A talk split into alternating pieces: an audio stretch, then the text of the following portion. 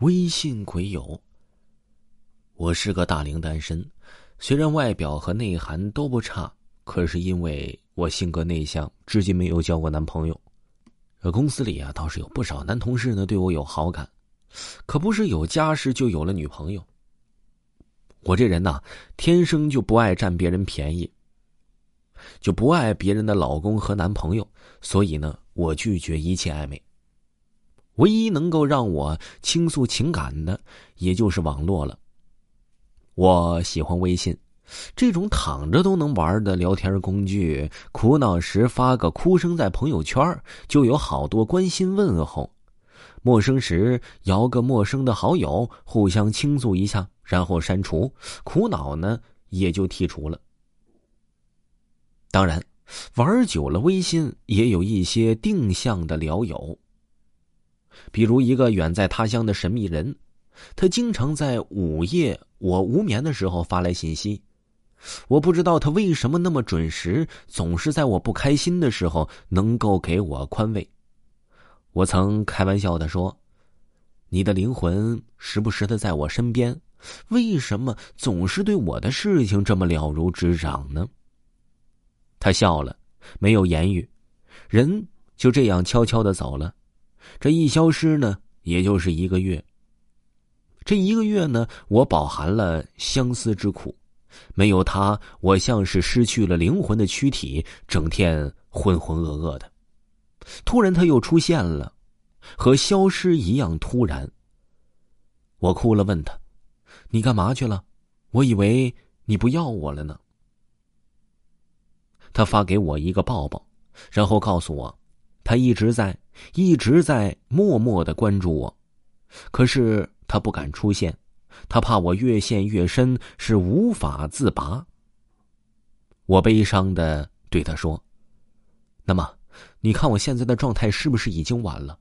他很久没有说话，就当我再一次以为他消失的时候，他说了一句：“对不起。”我悲伤的说：“你有家是吗？”他摇了摇头，那你有女朋友是吗？他还是摇了摇头，那这是为什么呢？我仿佛看见了希望。他说呀，你还记得去年夏天的一个傍晚，在桥西马路上发生的一起交通事故吗？我想了想，去年夏天晚上桥西马路，这个时候我突然想起了。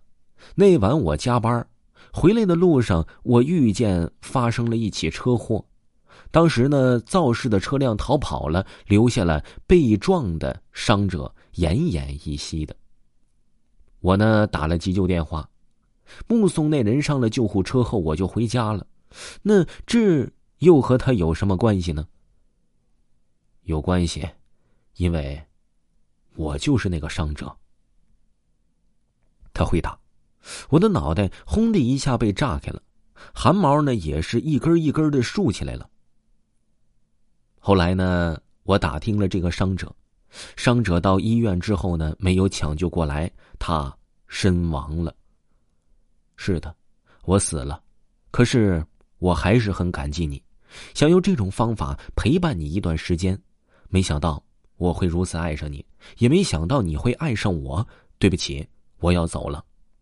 他打过来的字儿，在我眼前逐渐的变成了鬼画符，吓得我一下子丢掉了手机，几天都没敢上微信。几个月后，我再上微信的时候，我却发现他的名字已经在我的微信上彻底消失了，一点痕迹都没有。我突然感觉到悲伤，因为恐惧的我连和他最后的道别都没有，他该有多伤心呢？再过一年，我结婚了，新郎呢是家里的老二，听说呢他还有个哥哥，前几年呢就出车祸死掉了。当我偶然看见我哥哥的遗像时，我惊呆了，这，不就是他那个失踪了的神秘人吗？听众朋友，本集播讲完毕。如果呢没有听过本部专辑，可以尝试听一下维华新出的《维华讲大案》专辑。这部专辑呢，讲的全部都是真实的案件，点击头像即可听到。本部专辑。咱们下期再见。